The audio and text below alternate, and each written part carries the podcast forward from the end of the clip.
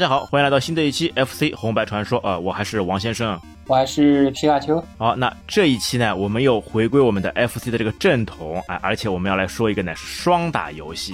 那之前啊，我们有说过魂斗罗系列，也包括对吧？哎，有那个水上魂斗罗著称的那个赤影战士。哎，那这一期呢，就是那个空中魂斗罗。那那个皮卡丘啊，哎，空中魂斗罗，你知道它原名应该是叫什么的吧？它那个原名是叫做最终任务的。那个 Final Mission 那个最终任务，在国内啊，因为这个盗版商的原因啊，反正只要是跟这个人物打枪游戏有关的，全部都会称作那个魂斗罗了。而且这一款游戏呢，因为也是在那个空中来战斗的，冠名为那个空中魂斗罗，或者叫那个飞天魂斗罗。哎，其实也就是纯纯的蹭个热度了。好，那这一款呢，也是那个 Netsma，就是我们的那个夏目公司在一九九零年六月二十二号所出品的那个最终任务。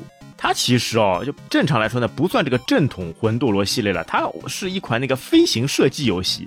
对吧？你飞在空中的那两个人呢，其实他没有跳跃什么的，就作为那个飞机的形式来打的了。哎，其实就是把飞机改成人形态，跟魂斗罗没有任何的关系。哎，你魂斗罗这个经典，这个灵魂是跳跃呀，跳在空中还能射击的，对吧？他这个直接飞在空中了，然后就没有什么跳的，而且他两个腿啊就不能动，就一直是一个模型定版的。感觉他比那个就是那种飞机游戏还要激烈。他那个飞机游戏就是你行动上下翻转的时候，他有时会给你搞个动画动作啊，比如说露个机啊之类的，他这个都没有，就一直是那个形态。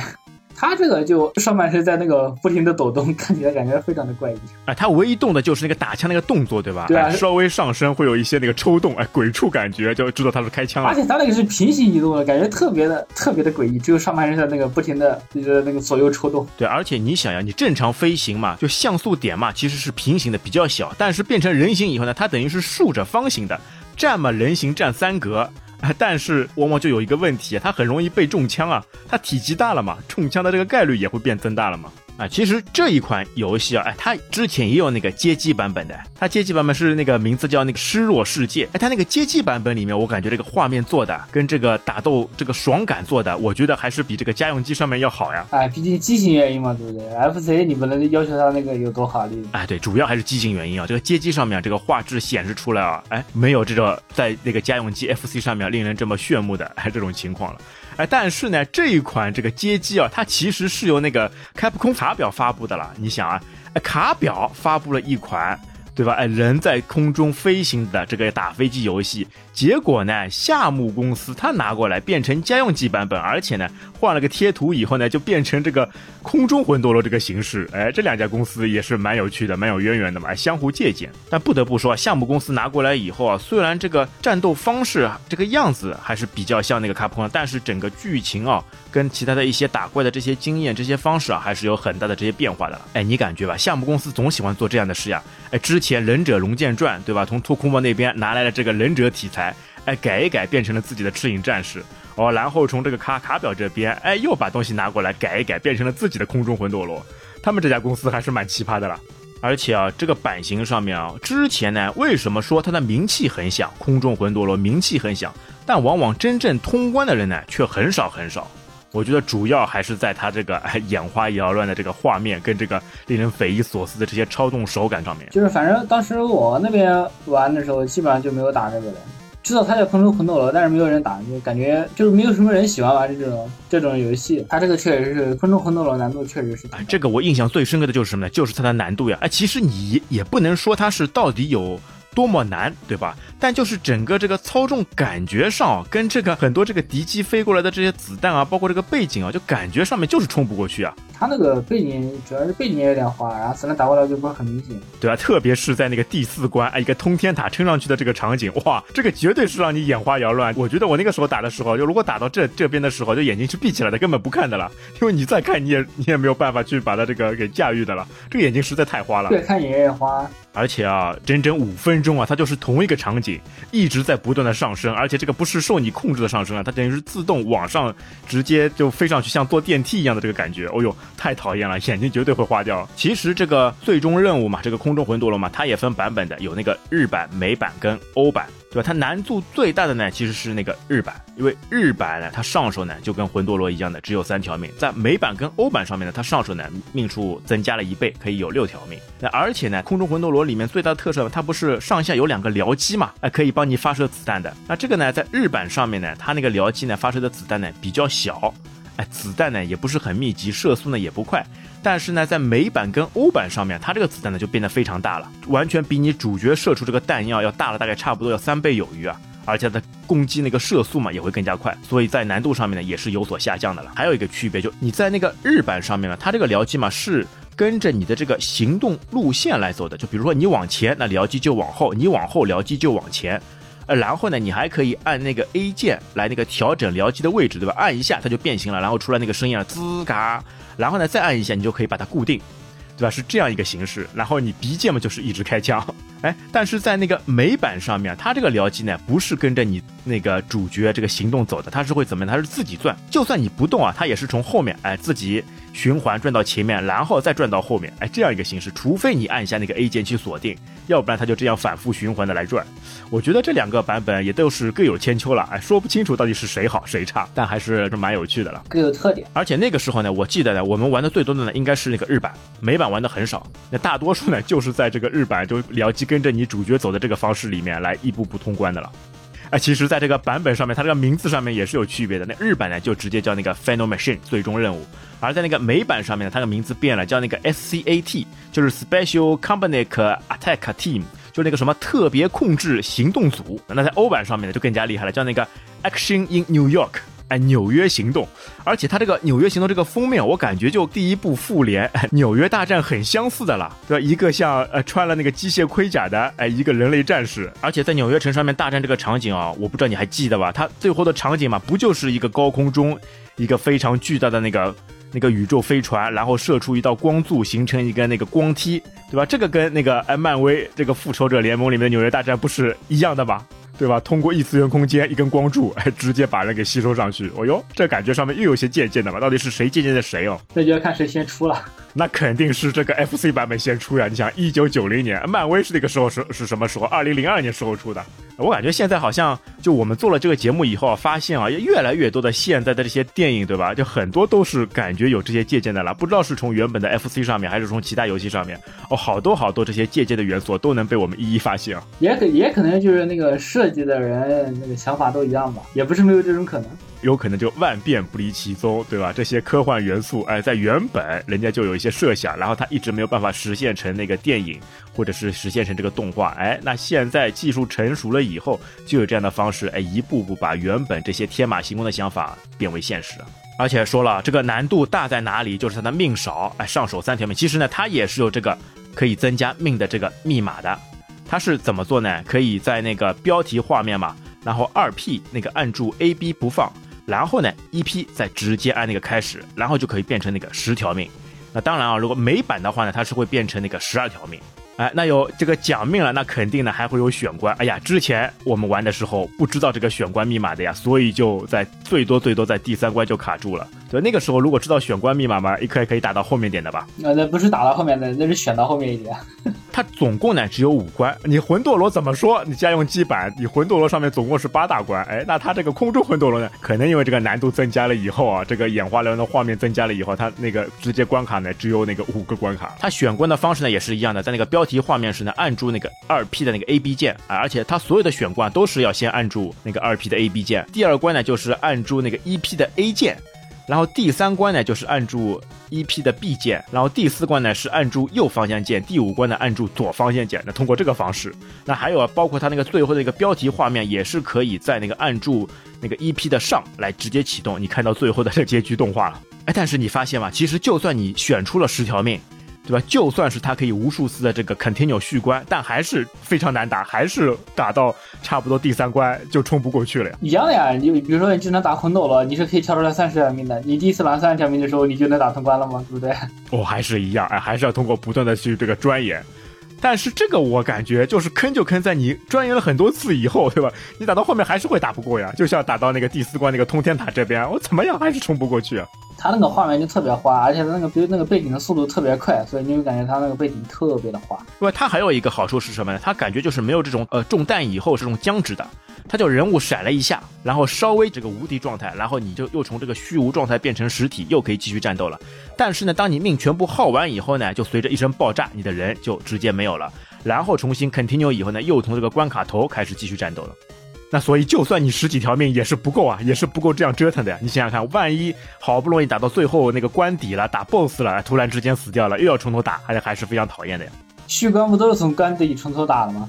哎，但是呢，有些人说，哎，有一些办法，有一些方式可以选出那个无数条人命版。哎，其实也不是无数条人命版，就是那个九十九条命。哎，但是呢，这个秘籍呢，可能是属于那个 bug 存在，所以呢，这个引发的这个方式啊，都说法不一，对吧？哎，有一些说什么第一关就可以实现了，有一些呢，一定要说到第二关或者到第三关才可以实现啊，因为它这个东方式呢，也是比较随机的。那有人说呢，就是在游戏当中啊，你让一 P 跟二 P 呢得分相同，然后同时过关。那之后呢，在下一个关卡当中呢，就一 P 啊就会出现那个九十九条命，哎，那一 P 九十九条命呢，那那二 P 呢，还是通过这个借命的方式，哎，不断去冲。那或者说呢，也有种方式呢，是跟我们之前说过那个沙罗曼蛇比较类似的，那就在第一关的时候呢，让一 P 啊死掉两次，然后二 P 呢全部死掉，哎，然后当那个出现关尾时出现那个拖拍现象啊，即可获得无数条人命，哎，这个呢也都是传说，因为它并不是每一次都能百分百出现的，而且它这个游戏里面啊，就感觉啊，它这个 bug 还是蛮多的。哎，有的时候卡着卡着就会进行不下去了，所以呢，它就也会有这种这个选关的这个方式，哎，就是为了让你们玩家可以，对吧，坚持下去打到最后。哎，那这个游戏总体说来，哎，你感觉打起来，哎，给你的那个爽点是什么？主要它还是那个武器吧，感觉它那个武器设计啊也还行。既然算那个魂斗罗系列嘛，这个武器一定要可以时常更换。哎，你还记得它有几种武器方式吗？呃，武器系统的话，四种。对，有一种是那个 S 弹，对吧？S 弹在原本魂斗罗里面是散弹呀，但是在它这个里面不是散弹了，加速，它这个是加速。哎，对的，就 speed up，直接提升你自身的那个移动速度。那同时呢，也包括你这个弹药的这个速度，射速也会被这个提升。原来的魂斗罗好像是二弹加速，但是你身法什么的还是不加速的，只是加速这个子弹的这个行进速度呀。因为原来的你那个魂斗罗也不能飞呀。哎，这倒是啊，它只能跳。接下来一个子弹呢，是我比较喜欢的，就是 air 弹，就是那个 laser。哎，这个还是一样的，就这个激光弹，而且它这个吃到。以后呢，就算是普通的那个鼻剑啊，也会有这个连发效果。就你并不要一定选出那个连发了，它只要一直按住，也会有连发效果了。这个比原本魂斗罗里面的这个刺刀这个 laser 这个枪要好太多了呀，直接可以射出去。这也是我非常喜欢的一种那个武器了。你原来的魂斗罗按住单发键，它是一下一下射的；你按住连发键，它才是刺刀的。哎，对对对，哎，但是在这个里面，你只要一直按住连发键，没有刺刀的，然后射速也很快的，而且它的攻击力啊也是算比较高的一种了。啊，那接下来还有一种武器也是那个 W。哎，就是那个 Wonder Bean Gun，它就是那个被大家称为那个魔风弹了，哎，也叫那个月牙弹。对吧？它的特色呢，就像一个小月牙直接发射出去，而且呢，从近到远，它这个攻击范围呢也会被拉长。哎，它这个攻击范围还是非常广的。唯一缺点，我就觉得它个威力哎没有这个激光哎弹这么强劲。呃，毕竟它那个攻击范围加大了嘛。哎，但是呢，这个子弹我感觉在打 BOSS 的时候呢不是特别好，对吧？打 BOSS 的时候呢，我要么还是选那个激光弹，要么还是选下一个我们说的那个 B 弹了，对吧？这个月牙弹打 BOSS 感觉威力太小，平常时候你过关当中打点小兵什么的还是挺不错的。就攻击范围大，还是非常有用的。哎，接下来还有一种，哎，就是那个炸弹，那个 B 弹，就是那个 Bob Lunch。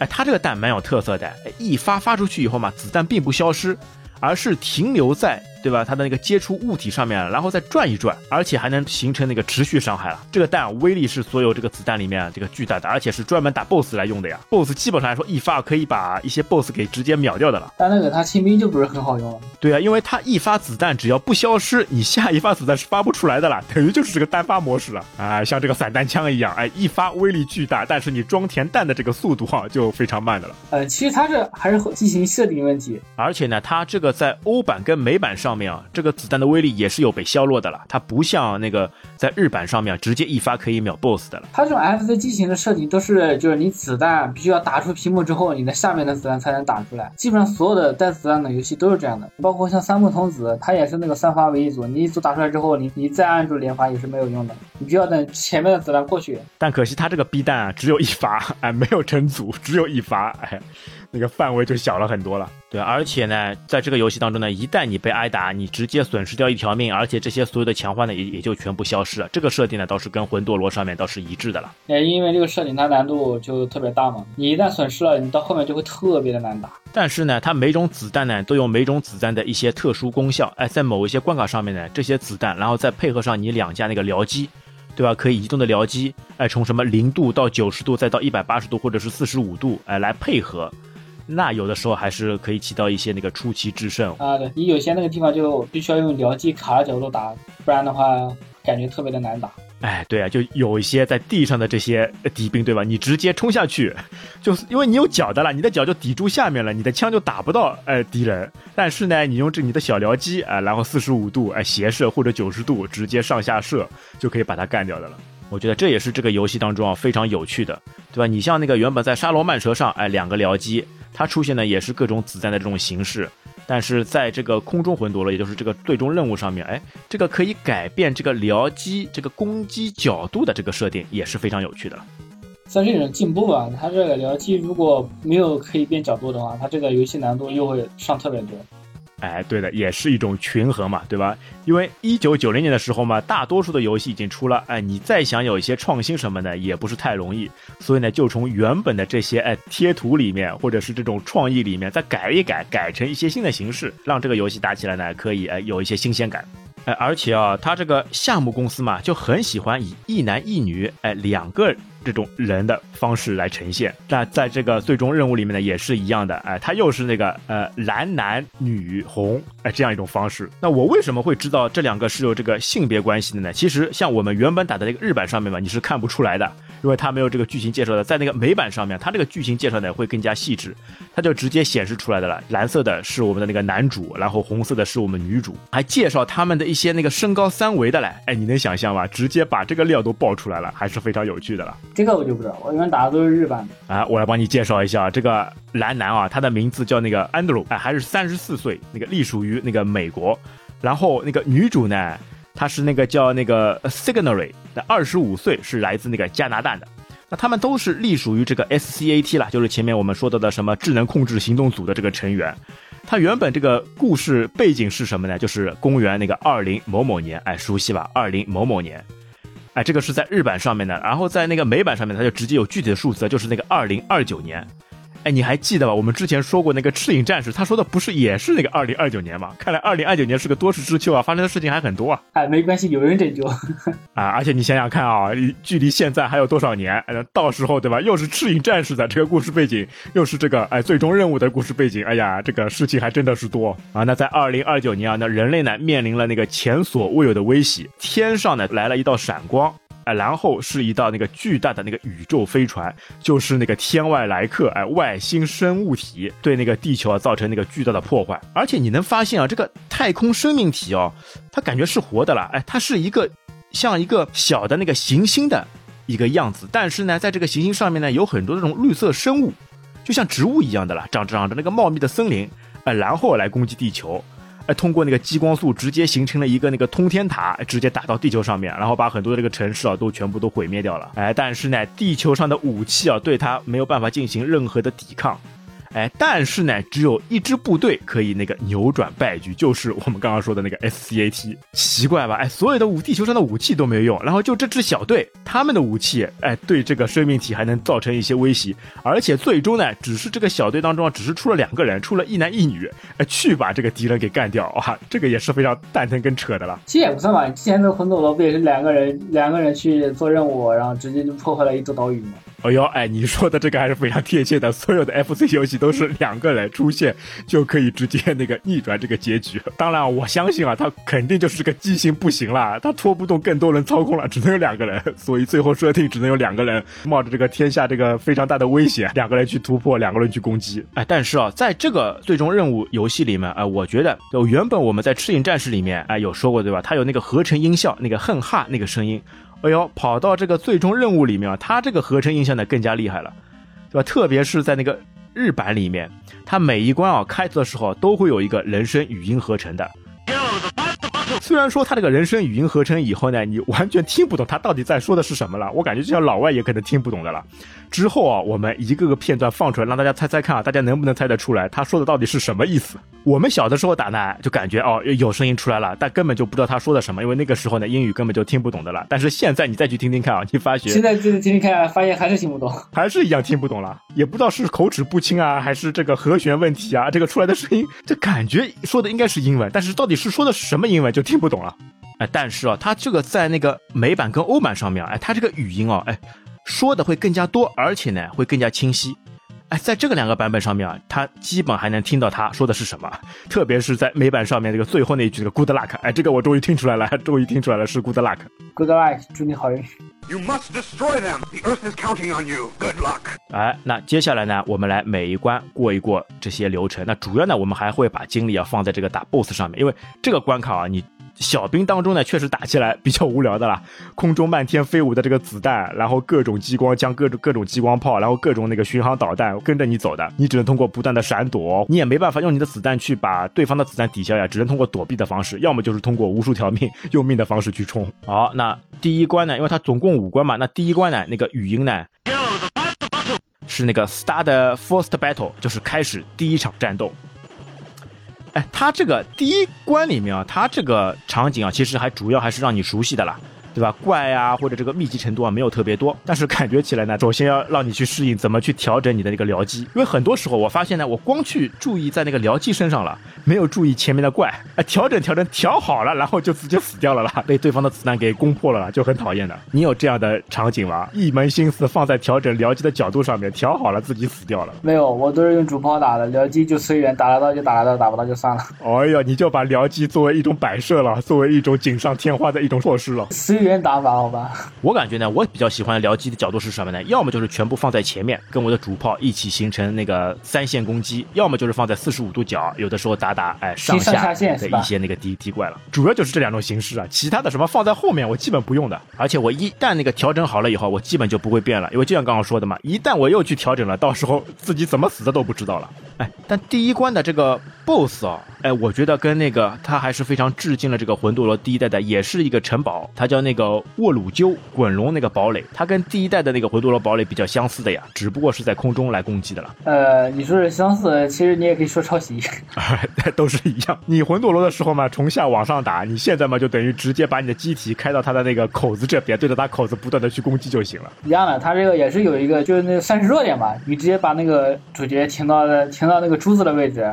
一顿连发就直接给他秒了。哎，你要么用那个激光枪，要么用那个鼻弹，哎，直接一发过去，哎，稍等一会儿，他他就直接自爆了。其实这一关啊，你真的打的时候还是蛮难的，因为它底下呢还有四门那个金属球，它会发出不断的炮火。哎，要果断，直接冲过去秒他是没有问题的。要么就直接冲进去，对吧？秒杀的方式。犹豫就会败北。而且因为它不是主要是那个双打游戏嘛，哎，我感觉啊。两个玩家他们重叠以后，把这个火力集中好以后，哎，对前方的这个攻击速度啊，攻击这个威力啊，杀伤力还是非常大的了。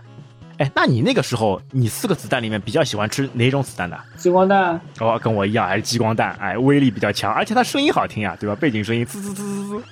所有激光弹，所有激光弹好像都这个声音吧？哎，特别是我感觉这种激光弹打到物体以后，它那个有这种叮叮叮的反弹声音，哎，这个也是非常动听的。感觉好多游戏好像都设计的这种激光弹。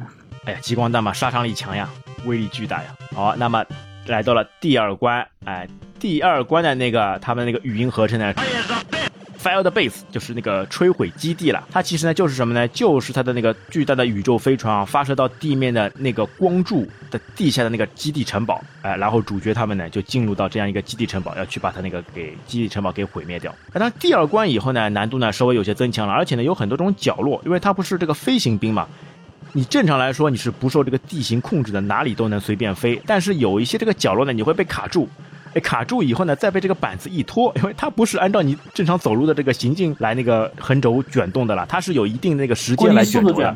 万一在那个卷轴没卷过去的时候，你被卡住了，你就出也出不来，你就死，就死掉了。第二关里面呢，又出了很多这种炮塔，而且第二关里面呢，最印象深刻呢是出了那个银灰色的那个链蛇。对吧？它就像沙罗曼蛇里面那个可以伸出那个手臂一样，你只能呢，也只能打它的那个头，打它身体呢是没有用的，要把它头打掉才能把它给干掉了。而且它还还会缩，对吧？你打到它身上，它还会缩一缩啊，然后再朝你攻击了。而且很多场景上面呢，它会分成那个上下两层，但感觉啊，我觉得是那个走下层，哎，比走上层，对吧？要更加容易通关了。哎，那接下来呢，来到这个 boss，那个 boss 呢，就是叫那个 cross snake，就是交叉路段的那个机械蛇，直接是一条蛇的形式，而弯扭的身体朝你攻击过来。那一样的呢，那你只能打到它头部，打到它其他部分呢是没有办法造成伤害的。嗯，感觉这个好像也挺好打的，出来之后就一直连发，就站近一点一直连发，好像也是可以秒掉的。哎，也是用激光弹，两个人一起上去对着它头部猛扫，哎，就可以把它给干掉。反正所有这些游戏感觉啊，就是。玩的就是这个过程，对吧？这个路上的这个场景，你真的到 BOSS 呢？BOSS 基本来上来说都是被秒杀的这个结局好像都是跑图难，但 BOSS 反而没那么难了。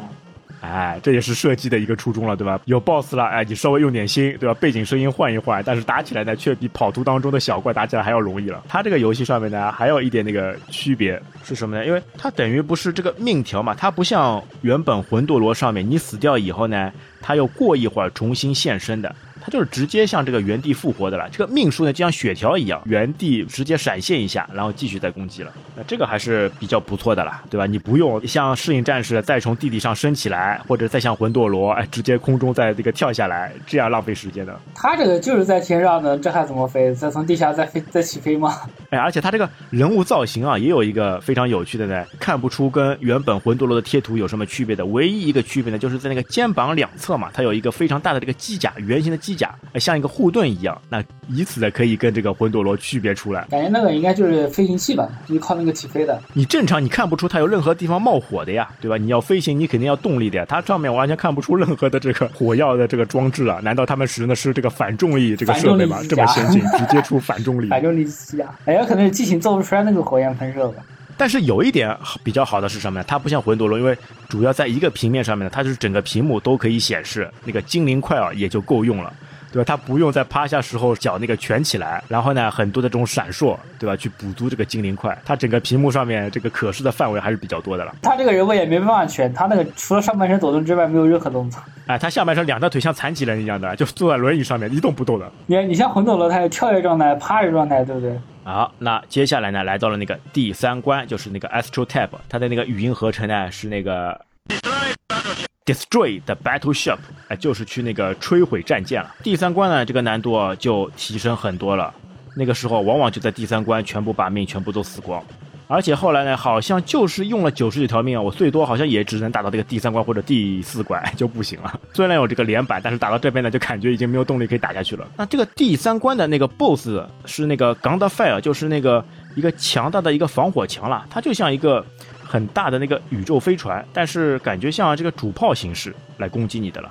它这个打起来好像血量也是蛮厚的呀。呃，其实它那个难度其实反而不大的，就是你要注意一下躲避那个火箭头，它会有火箭头从左边穿过来打你。它这个墙的话是会发那个粗的那个火焰机，火焰燃烧。但其实那个其实是很好解决的，就是你直直接飞到下面，它那个火是挨个喷的，就是从上往下挨个喷的。你直接飞到下面，把下面那堵墙给它打爆，它那个位置就不会再喷火了。你站站在那个位置躲。然后再用僚机打其他的位置就好打了。它那个难点就在于躲那个火箭，你躲不了那个火箭，就直接被那个火箭打死。它那个防火墙的那个火焰其实反而反而并没有什么伤害，你就注意一下站位就好了。对啊，因为你人体又是竖着的，它那个发出来的火焰又粗，对吧？很容易就挂了。所以你要先飞到下面，把其中一堵墙直接给它打坏，然后你就可以站在那个位置，就不会被打死了。对的。然后用僚机慢慢刮它。因为它这个也是没有什么时间限制的，你可以慢慢来搞。啊，对，它这个是 BOSS 战是没有时间限制，它整个游戏环节也是没有这种就是那个计时系统的。好，那打到了那个第四关，第四关那个语音合成。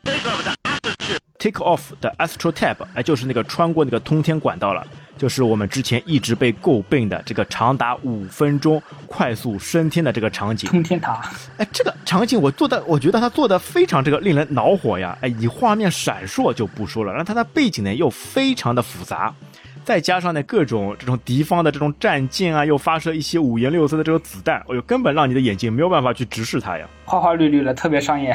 原本我认为啊，在那个烈火。那个游戏里面那个背景算的是花的吧？没想到在这个最终任务的这个通天塔这个场景下面啊，我觉得是有过之而无不及啊！他每一次打到，对吧？我就直接躲在角落里面，然后眼睛闭起来，等五分钟以后再去看他，不管他是死死了多少条命，对，我就一直连发间按着，就五分钟以后去看这个结果。我觉得这个时间时长实在是太长了呀！你稍微能够三十秒，让人家眼眼睛可以呃承受一下，然后放松一下也就得了。他整整五分钟哦，我真的试过，我真的点过时间啊，真的是五分钟啊！五分钟当中你其他事都不要干，你就盯着这个要让人那个变态、令人作呕的这个画面，哎呀，真的是太难过了。他这个然后从通天塔那边出来之后，就是一个星空的背景，哎，终于画面一下子就清静了，一片黑。因为这个时候呢，冲过那个个通天塔已经从地球啊上升到那个外太空了。那接下来打的呢就是他们那个航空母舰，哎，这个航空母舰呢非常巨大，那可能就是一开头时候那个过场动画时候，哎出现的那个几艘那个巨型的那个战斗飞船，哎，它也蛮有趣的。这个我感觉是整个场景当中哦，就好像是所有 FC 游戏里面最大型的一个 BOSS 了吧？你需要一层一层它的卷轴一层一层向上滚动。要滚过，好像差不多有十几个卷轴这样才能落到它的顶部。然后它顶部呢，有的时候还会插个旗子，外星国的这个旗帜。然后你打掉以后，旗帜消失。然后你关键还蛋疼什么呢？你还要从顶部再打回来，对吧？一个是正面，你面对的都是它的火炮。然后到它后面呢，你面对它的还要是它的那个发射引擎。你还要把它的引擎里面的火焰给干掉，这也很讨厌的了。上去再打下来，这个巨型宇宙飞船还真的是非常庞大的。它那个还是特别麻烦的。第四关的 BOSS，它那个难度跟前面比提升了不止一个档次。因为它这个 BOSS 大嘛，等于是你是一点点打，一点点打，啊，它还好有场景的拉伸，不是一下子，对吧？整个这个宇宙飞船同时现身，然后所有的火炮集中向你攻击，那你肯定就死掉了呀，对吧？你一点一点打还行。对吧？因为你这个毕竟还是作为人类，哎，你不像漫威里面那个惊奇队长，哎，直接可以通过什么宇宙射线，通过这加速度的方式去破坏这个船体，你只能开炮，一点一点把它所有的火炮，把它所有的引擎给干掉。所以说反派有问题啊，就应该把兵力全部布置在一个地方，等主角来了直接激活把它干掉。哎呀，人家就说的嘛，反派往往就死于话多嘛，对吧？哎，你战斗之前我要说一大堆废话，然后就被主角抓住这个契机，从而干掉了。他这个也是一样的，哎，一点一点来，那不是作死吗？好了，打着宇宙飞船终于打完以后呢，那最后一关了，就是那个最终要塞，他的那个语音合成 in the last base，哎，去最后的基地。因为你想想，他最引以自豪的这个强大的宇宙飞船都被干掉了了，他的那个母星上面就没什么花头的了。但是母星里面的这些布局啊，这些背景啊，哎，还是有一些恶心的了。他那个比较恶心的，也就那个激光激光发射器吧。哎呦，对呀，你又没办法攻击掉它，对吧？它又对子弹免疫的，一旦戳中你嘛，你就直接挂掉了。而且它那个激光那个射程也很远的了，而且还会分个反弹，像那个斯多克那个撞球一样的，它。打到那个机舱壁，哎，它不是直接破坏，它是反弹回来，然后再对你进行攻击，这又很讨厌的了。第五关就就太考验走位和背图了，你就是你必须知道这个激光打到哪里会从哪里走，然后哪里有安全位置，就等于完全靠时间搭，然后背图，哎，找到一些那个角落，找到一些空隙，找到它的一些无法攻击的点。换一种说法，就是你第一次玩想直接过，就完全没可能。哎，对，也是一次一次用这个命，对吧？把它积累起来的经验，趟过去的。趟过去，用命趟过去，趟过去，对啊，这很奇怪的。你激光炮嘛，你应该是对吧？不管是对敌人还是对自己，那个攻击这个效果应该是一样的了。哎，碰到自己的船壁，它就能反弹。哎呀，这是什么高科技？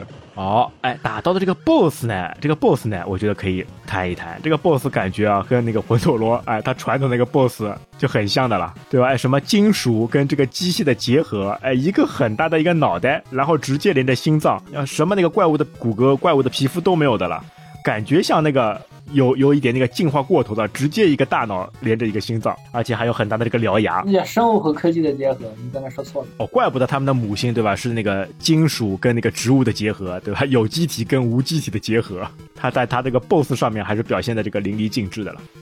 哎，BOSS 这个你是其实说它难吗？其实没什么难，打法也是一样的，对着他脑袋狂轰，就跟魂斗罗一二代的时候那个 BOSS 一样的。但是他那个造型啊，还是蛮令人津津乐道的了。哎，上面的脑袋，哎，脑浆一圈一圈的。他那个有一个，他那个有一个特特殊的点，就你站那一行的时候，他那个武器是打不到你的。你站跟他那个下门牙平齐，他下门牙有一个长的牙，你站那个跟那个牙平齐，他那个武器是打不到你。站那个位置用激光炮狂轰，一会就死。哎呦，还是有一个 bug 的，也不算 bug 吧，卡位。好来，简简单单把这个 boss 都打掉以后，哎呀，那么我们这些苦命的，对吧？这个在眼花缭乱这个界面里面的这个结局，终于落下了帷幕。但好在呢，它最终呢还有一个那个结尾动画，他就看到他的那个母星嘛，直接爆炸了。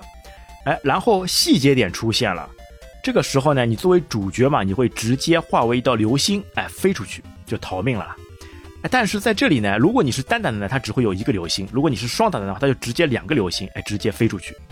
然后呢，就会飞到那个地球上面，哦，然后那个我感觉是那个经典场面又出现了，又是在那个夕阳西下的情况下面，哎，你的主角如果是双打哦，一个嘛站着，一个嘛蹲着，哎，手里拿着枪，看着这个夕阳，就感觉啊，整个世界又再一次哎回归那个平静。但这个场景啊，又令我想起了我们刚刚有说过那个《忍者龙剑传》哎这样一个故事的这个情节上面了，哎，这个意境啊还是抓捏的这个狠狠的了，抓捏的非常棒的了。哎，直接夕阳下面两个人，哎，想想他们的经历，哎，然后再探寻一下将来的这个人生，啊，但是如果你单打的话，就只有一个人物出现了。好了，那纵观啊整个这个最终任务，对吧？或者又叫这个空中魂斗罗，哎，你有什么特别想这个给你印象深刻的场景吗？我印象特别深刻的就是那个眼花缭乱的塔，这个通天塔，哎。这个 打 打完一遍，我就不想再打第二遍的那种上瘾。可能哦，就是在这个场景上面劝退了很多这个用户的了。哎，我之前有过一次哦，我可以帮大家那个提醒一下，你打这个场景呢，千万不要吃好饭以后去打。啊，我之前有一次呢，吃好饭去打了，打好以后，我这个眼花缭乱、头冒金星啊，然后直接去吐了啦，把刚刚吃的东西全部吐出来了啦，这个完全受不了啊！所以大家之后打的时候一定要注意啊，打这个时候啊不要吃东西，你等撑过了这个场景，到时候再去吃吧，要不然真的是可以令你作呕的了。他那个场景又是绿的，然后旁边又是紫的、蓝的，而且那快速划过，就感觉就会感觉一闪一闪的，而且你必须还得，你还必须得仔细盯着看，你不然就被子弹打中了。我我也我也不知道是哪个天才设计的。正常来说。说对吧？那次面他们这个制作工艺什么的还是非常可圈可点的呀。出了这种赤影战士、特摄密令这样的游戏佳作呀，哎，怎么搞到空中魂斗罗上面出了这样一个败笔？时间又长，画面又缭乱，非常的令人不适啊。那我对于这部游戏上面来说，虽然说呢，它的这个打法呢比较单一，哎，然后它的这些过场的这些跑图哦，哎，比较蛋疼，但是呢，通过这个背景声音加上这个。魂斗罗的这个 IP 啊，最起码在前三关上面啊，哎，给我带来的这种爽快感、打击感和小伙伴一起冲关的这种方式啊，还是令我非常开心跟向往的了，对吧？但是它的败笔就是从通天塔以后，我又直接感觉就哎呀，人生这个没有追求了，对这部游戏没有追求的了，打过一遍不想再打第二遍的了。知道你玩了第四关之后，你的人生观都改变了。哎，所以这也是一部哎比较有趣、比较奇葩，虽然是冠以魂空中魂斗罗之名，但是这个场景啊，会却会非常。令人打得难受的这样一部作品。那么我们这一次呢，也是希望通过这样的一种分享，也是想让你啊，在原本根本没有机会通关的这样一个场景当中，去找回当年的一些回忆，弥补当年的一些遗憾吧。那之后呢，我们看看还有没有其他的一些魂斗罗系列。好吧，那这一次呢，我们就跟大家分享了这个空中魂斗罗，又叫那个最终任务，或者叫 SCAT，哎，这部由夏目公司出品的这个呃人形打飞机的游戏，哎，你有没有在这个游戏过程当中找到你当年哎游玩时候的一些回忆、一些侧重点呢？也欢迎在评论区跟我们分享。好，那本期节目就到这边，感谢大家收听，我们下期再会，拜拜，拜拜。